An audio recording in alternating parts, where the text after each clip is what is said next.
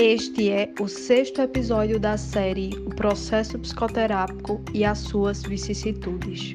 No podcast de hoje, com o Dr. Evaldo Melo, o tema é A Interpretação.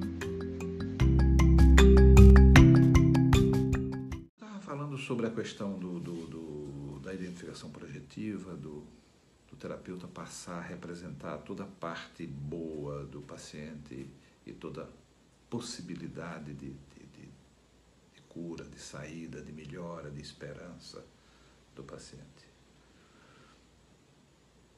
E que esse tipo de funcionamento é muito semelhante ao funcionamento psicótico, mesmo que se trate de uma pessoa com funcionamento neurótico. Mas este funcionamento especificamente é um funcionamento semelhante ao psicótico. Esse, por exemplo, é o é o funcionamento do, do, do, do, paciente que tem problemas com o uso de álcool e outras drogas, com a dependência de drogas. Eu escrevi um artigo em que mostrava que esse tipo de transferência, esse tipo de situação, desse namoramento patológico, ele atende a todos os sinais para a dependência que traz o Código Internacional das Doenças. Todos os sinais que você encontra para caracterizar a dependência, a pessoa apaixonada tem, atende todas as necessidades. Estreitamento de repertório, todas essas coisas que a gente até pode falar em outro momento. Então, é, o dependente, ele traz este, esta relação com a substância, que é esta relação patológica de, de perder a individualidade e colocar na subjetividade do outro todo o seu desejo, toda a sua força, toda a sua esperança e ao mesmo tempo toda a responsabilidade. E se o terapeuta não se der conta, ele vai assumir a responsabilidade e o controle da vida do paciente. Se ele não se dá conta de que isso é identificação projetiva, se ele não se dá conta de que isso é uma parte do paciente que foi colocada dentro dele, terapeuta, ele fica tomado por essa por essa parte e ele tem uma profunda sensação de incapacidade, de incompetência, de desesperança cada vez que o processo terapêutico não caminha como deveria caminhar, porque ele se sente responsável por esse processo terapêutico. Se o terapeuta não for capaz de ter esta compreensão de que nós não estamos lidando com simples conflito neurótico e transferencial, e que isso é de uma outra ordem, ele se toma, ele se, se deixa envolver por esse tipo de transferência. É só quando. Porque o processo de vencer a transferência é o processo da, da interpretação.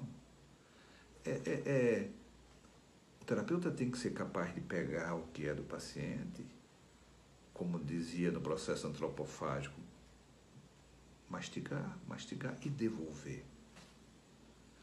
Devolver através da interpretação, devolver através da compreensão, devolver através do assinalamento, para que ele possa pensar sobre essas coisas que está transferindo e colocando dentro do outro.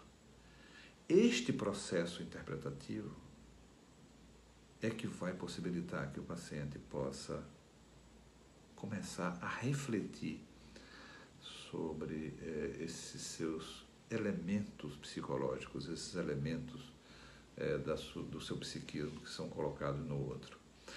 Vejam, há que se pensar que na nossa prática clínica é, nem sempre se passa numa situação ideal de um enquadre teoria do enquadro normal de uma sala, de um divã, de duas cadeiras. A prática clínica acontece em vários lugares. Eu que trabalhei muito tempo com supervisionando e indo para a rua, por exemplo, a prática clínica pode se dar na rua. A prática clínica pode se dar num ambiente aberto, a prática clínica pode se dar, como dizia Freud, Freud trabalhou tratou uma pessoa numa estação de, de veraneio, caminhando com a pessoa no parque do, do hotel, seria a clínica peripatética de Aristóteles. é exatamente a capacidade de integrar aspectos de uma prática que tem um enquadre para a prática clínica fora desse enquadre. A gente vai continuar conversando sobre o desafio do encontro psicoterápico, o desafio desse encontro de dois de duas pessoas semelhantes e diferentes.